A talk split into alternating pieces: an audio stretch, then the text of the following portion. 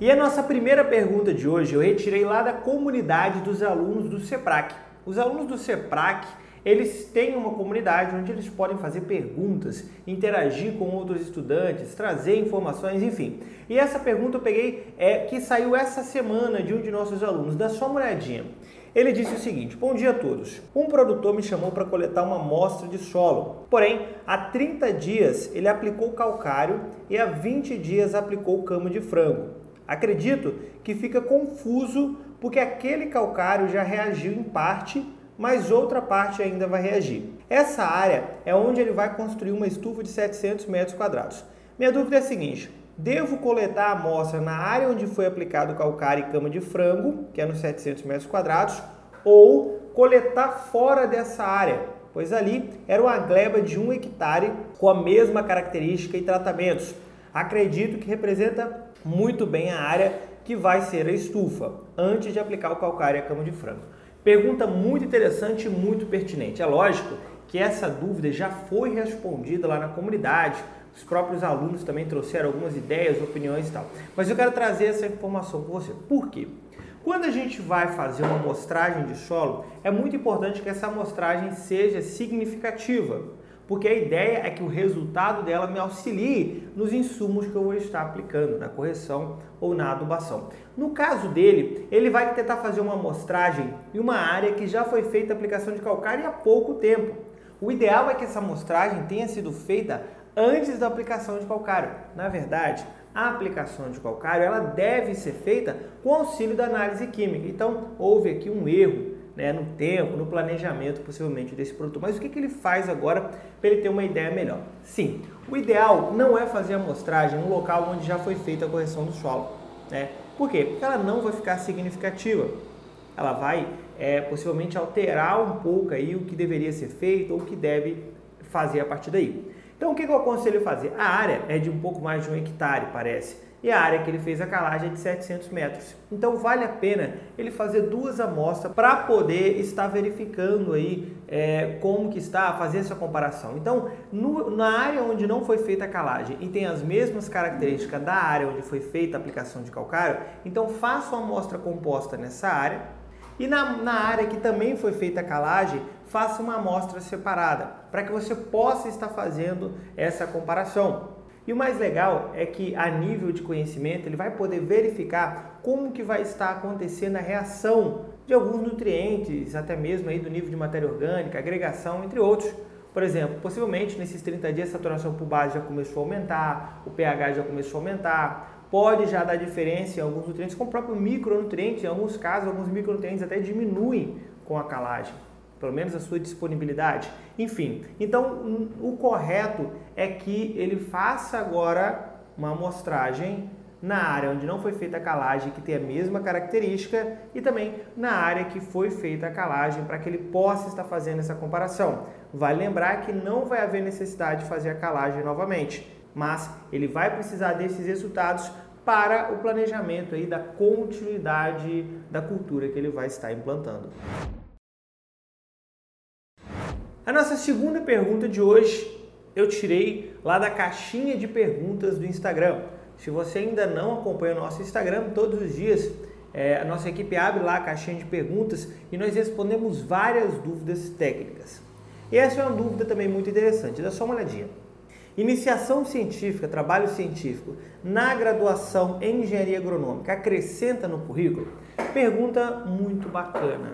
Falo por experiência própria porque eu também fiz iniciação científica ainda na graduação. E eu tenho que te atentar a alguns pontos importantes.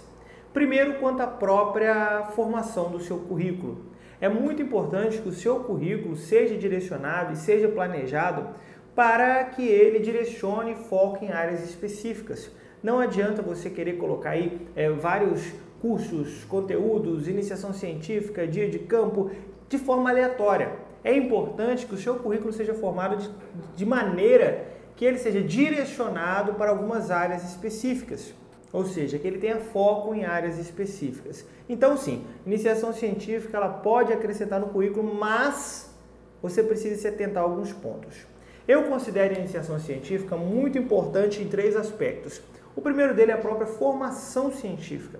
É muito importante que você que faz graduação em alguma área que exige pesquisa, ciência, desenvolvimento, extensão, que você tenha essa formação científica, formação de ciência, formação de projeto, de elaboração de projeto, de estudo técnico direcionado. Então essa formação científica eu considero muito importante para várias áreas, principalmente do nosso setor. Então o primeiro ponto é esse. O segundo é a formação técnica. Quando você trabalha, você faz iniciação científica, mesmo ainda na graduação, você tem a possibilidade de se aprofundar a assuntos específicos, a questões técnicas específicas.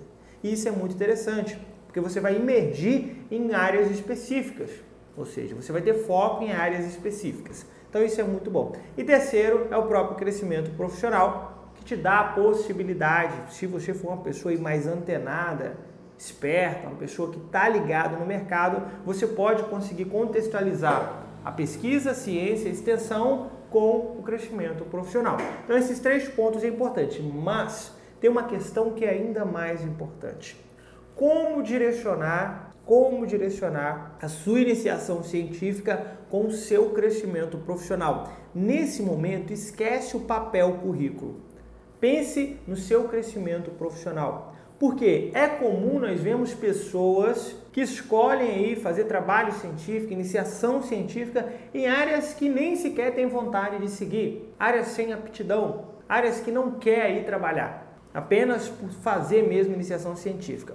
Existe um lado positivo que você tem um crescimento científico, de melhora em produção de projeto, enfim, isso aqui é importante.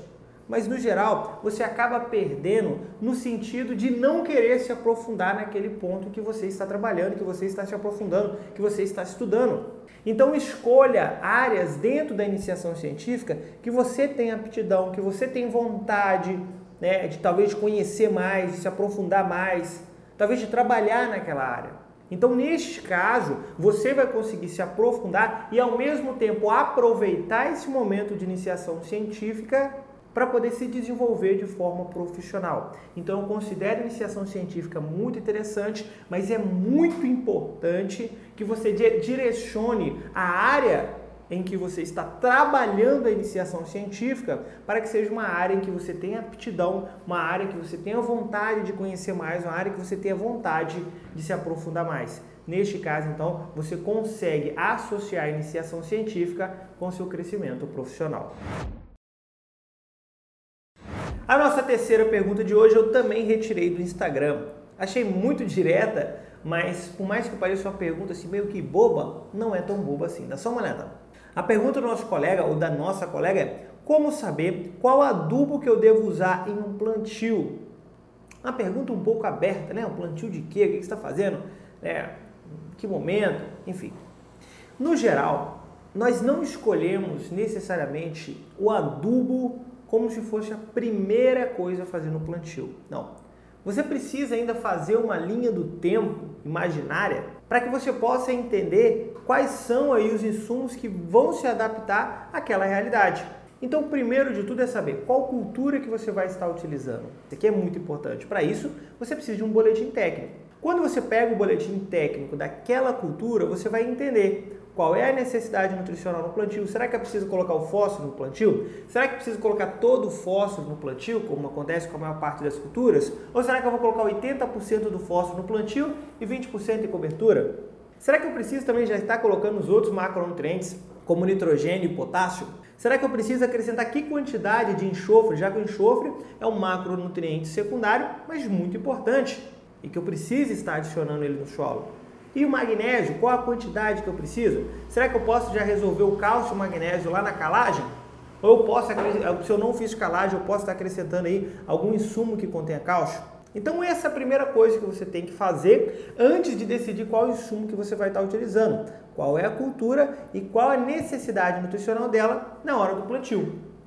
Feito isso, Antes ainda de definir qual insumo que você vai estar utilizando, é importante também verificar o histórico de adubação daquela área. Ou seja, quais adubos que já foram utilizados antes do plantio? Quais as culturas que estavam ali? Será que eu fiz uma adubação bem feita de nitrogênio? Será que eu fiz uma fosfatagem antes, que é muito importante agora na hora de definir qual insumo que eu vou estar utilizando? Será que eu fiz uma boa correção do solo? E a correção do solo vai influenciar na hora de definir a quantidade de fósforo que eu vou estar colocando. Em alguns casos, se você não fez correção do solo, é melhor parar por aí e fazer a correção do solo antes de fazer sua adubação de plantio.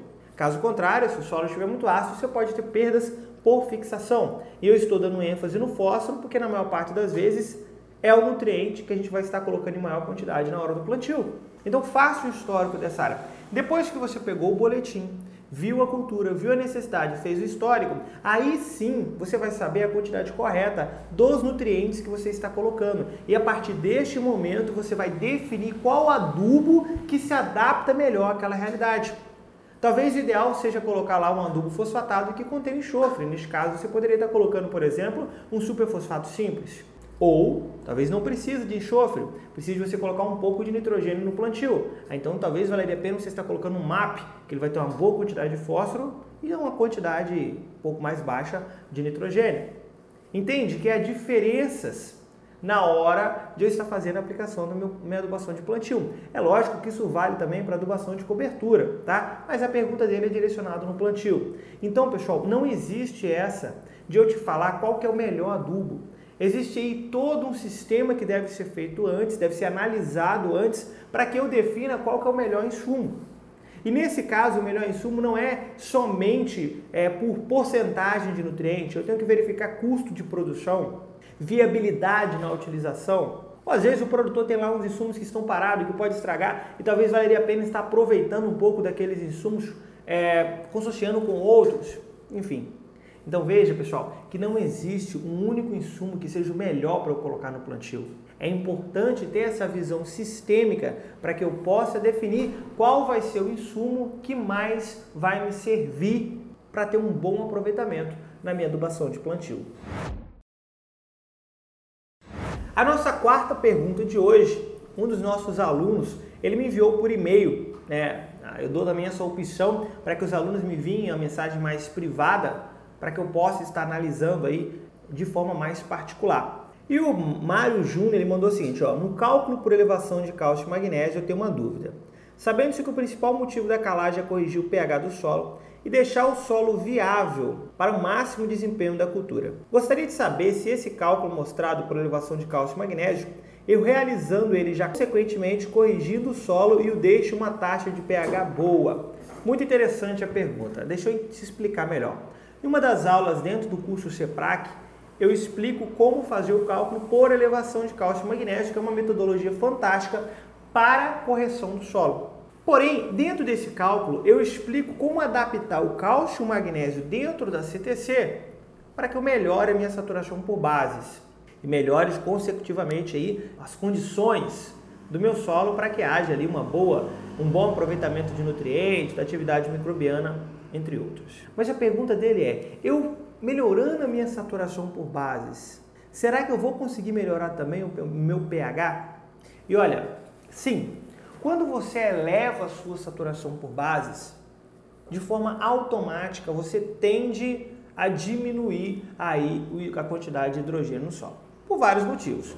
O primeiro motivo é que se você está utilizando calcário para fazer isso, né, o calcário é o carbonato de cálcio, o CO3 presente no calcário ele vai fazer ligação com o hidrogênio que está presente no solo, tá?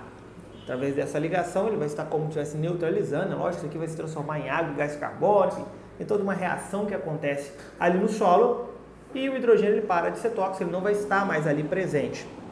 Então sim, o pH tende a melhorar. E um outro fator é que a CTC, né, ela vai te dizer a quantidade de cargas negativas que existem ali disponível é, se o seu pH tivesse 7, viu? neutro. Então, ou seja, existe uma quantidade máxima de cargas negativas que vão estar sendo preenchidas por esses cátions. Então, se eu tenho ele preenchido pela, na maior parte das vezes por cálcio e magnésio, vai sobrar pouco espaço para hidrogênio e alumínio. Então, nesse caso, também o hidrogênio e o alumínio, né, falando aí em acidez, vão estar em menor quantidade. Então, no geral, independente aí da, de qual método que você está utilizando para cálculo de calagem, você sim vai estar melhorando o pH. Por quê? Porque eu aumento a saturação por bases. E quando eu aumento a saturação por bases, automaticamente o pH tende a é, a acidez tende a baixar, né? o pH ele aumenta também um pouco. E um ponto importante é, isso é em 100% das vezes, raro as vezes em que a saturação por bases vai aumentar e mesmo assim eu continuo com um pH aí um pouco ácido. Mas são casos bem específicos e que devem ser trabalhados aí de forma diferenciada. Mas na maior parte das vezes, quando você aumenta a saturação por bases, você diminui a acidez, aumentando aí o pH. A nossa próxima pergunta, muito interessante também. Tem diferença colocar esterco de vaca e galinha na cova sem curtir? Muita gente faz essa pergunta. Será que eu posso pegar o esterco lá no curral ou mesmo na, né, esterco de galinha, né, de frango, e posso estar utilizando diretamente no suco, na cova, na adubação? Não aconselho que faça isso. Por dois motivos principais. Quando a gente vai curtir lá o esterco de forma geral, ou vamos fazer uma compostagem em geral, a gente tende a aumentar a temperatura, aumentar a temperatura é, deste material. Quando aumenta a temperatura desse material, a gente começa a excluir aqueles micro-organismos que podem ser nocivos e até mesmo nocivos para os seres humanos. Lembra que serão seres humanos que estarão manejando aquele esterco na hora da adubação. Então, além de eu diminuir a intensidade de é, micro-organismos que podem ser nocivos mesmo na hora do meu plantio no solo, eu estou diminuindo também a quantidade e até excluindo os micro-organismos que podem ser prejudiciais aos seres humanos. Então esse é um ponto importante. E o segundo é que o esterco, de forma geral, quando ele acaba ali de ser produzido no campo, ele tem uma quantidade muito grande de nitrogênio. E essa quantidade muito grande de nitrogênio, ela pode ser prejudicial no momento que você aplica. A pessoa, meu solo precisa de nitrogênio, mas não é esse nitrogênio é, a nível saturado que você tem que colocar no solo. É, então é muito importante que este material ele passe por um processo inicial de compostagem ou até mesmo curtir né, o, adubo, como a gente fala, para que eu possa estar acontecendo a bioestabilização e aí depois com o tempo vai haver a decomposição, a liberação de ácidos úmicos, ácidos fúvicos, que aí sim, neste caso, ele vai estar liberando os nutrientes no teor, na quantidade aí correta, para que não seja prejudicial para o solo e para a planta. E a nossa sexta e última pergunta de hoje é a seguinte: Recomenda-se jogar o fósforo da safra e safrinha tudo na primeira cultura, V por 160 ou é errado? Muito interessante e a gente tem que primeiro analisar a dinâmica do fósforo no solo. Lembra, o fósforo é muito pouco móvel no solo, para não se dizer imóvel. Então, onde você colocar o fósforo, ele vai ficar. Então, esse é o primeiro ponto que você tem que entender. É, então, onde você colocar o fósforo, ele vai estar. Então, a primeira coisa é eu vou fazer o meu plantio, esse é um ótimo momento, é um, é, na verdade é o único momento em que eu posso colocar o fósforo mais próximo das raízes possível, já que ele é pouco móvel. Então, se eu vou fazer, por exemplo, em cova, eu posso estar colocando lá no fundo da cova, mais próximo das raízes, ou até mesmo no sulco, enfim. Então, esse é um excelente momento para que eu coloque todo o fósforo que a planta precisa. Lembra, eu estou falando de uma cultura anual, ele está falando de safra e safrinha. Então, estou falando de uma cultura anual. Então, eu vou estar, posso estar colocando todo o fósforo que ela precisa ali. Mesmo que eu não coloque todo o fósforo, o mínimo que eu tenho que colocar é de 70% a 80% e depois eu posso colocar o restante de cobertura. Mas, professor, por que é importante colocar ali? Eu já disse, o fósforo é pouco móvel no solo. Então, se você colocar ele lá depois em cobertura, ele não vai ter a capacidade de se movimentar e chegar próximo das raízes. Então, quanto mais próximo das raízes ele tiver, melhor. E lembra, este é o momento em que a planta tem muita necessidade de fósforo, tanto por questão de crescimento radicular, que é muito importante, quanto pela própria produção de energia e para o desenvolvimento inicial da sua cultura. E se a sua planta ela não desenvolve o sistema radicular em profundidade, ela pode ter grandes prejuízos, principalmente por não conseguir absorver a umidade em profundidade, que é muito importante. Em alguns casos, culturas onde não desenvolve o sistema radicular em profundidade, além de não conseguir absorver essa umidade em profundidade, ela também, por ficar com o sistema radicular superficial, ela pode ocasionar tombamento. E é aqui que a gente vai responder a questão do nosso colega. Será que eu posso colocar o fósforo somente na primeira cultura e não colocar na segunda? Eu não te aconselho a fazer isso. Mesmo que você olhe, olha, a primeira cultura precisa de 40 kg e a segunda de, de 50, então posso colocar 90? Não te aconselho a fazer isso. eu te aconselho a fazer as adubações de forma separada. É lógico, não estou falando aqui de sistema de plantio direto que vai mudar um pouco aqui a nossa dinâmica de adubação, que no geral a gente vai acabar fazendo uma ciclagem muito diferente. Então eu te aconselho que faça adubações separadas. Quiçá, você poderá até fazer um tipo de adubação onde que você, por conta desse aí, dessa rotação de culturas que você vai fazer ou da sucessão de culturas, não sei como que é o seu manejo aí, não, não deu para entender, não dá para explicar o correto, mas no geral você pode até fazer um cronograma onde você vai ceder parte desse fósforo para cada cultura e depois colocar parte de forma superficial. Mas desde que na hora do plantio no momento do desenvolvimento inicial do sistema radicular, já tenha fósforo disponível para as raízes, porque se não tiver, como eu já disse no início, você pode ter prejuízo. Então, o ideal é que você faça o manejo para que no momento do desenvolvimento inicial das raízes já tenha fósforo próximo das raízes. Chegamos ao final então de mais um vídeo da série Perguntas Técnicas na Prática. Parabéns por ter ficado até o final. E com isso, eu quero te, dar alguns recados importantes. O primeiro é que se você está ouvindo por alguma plataforma de podcast, você compartilhe essa informação com o máximo de pessoas possível. Avisa a galera que a Agricoline está aí em todas as plataformas de podcast de forma gratuita para que você possa estar aí absorvendo esse conhecimento enquanto você faz outra atividade que não requer 100% de atenção. Se você está assistindo pelo YouTube e ainda não é inscrito no nosso canal, se inscreva. E aí dê o seu like aqui embaixo, ativa o sininho, né? Por quê? Porque o YouTube vai entender que, que esse tipo de assunto é interessante para você. E toda vez que lançarmos um conteúdo novo, ele vai te avisar. Olha que interessante. Né? Então você vai se avisar toda vez que tiver conteúdo novo. E tem conteúdo novo toda semana. Peço também que você compartilhe esse vídeo aí na comunidade é, que você participa, né, talvez lá no Facebook, no próprio Instagram, naquele grupo de amigos que você tem no WhatsApp. Compartilhe para o máximo de pessoas possível. É um conteúdo gratuito que estamos disponibilizando para vocês. E por fim, se você quer se especializar em alguma das áreas dentro do agro, a tem diversos cursos, todos 100% online, com certificado, suporte, aplicativo, enfim, cursos muito completos que vão estar agregando valor ao seu crescimento profissional. Basta acessar www.agricoline.com.br e lá no nosso site tem todas as informações. No mais, um forte abraço e até a próxima.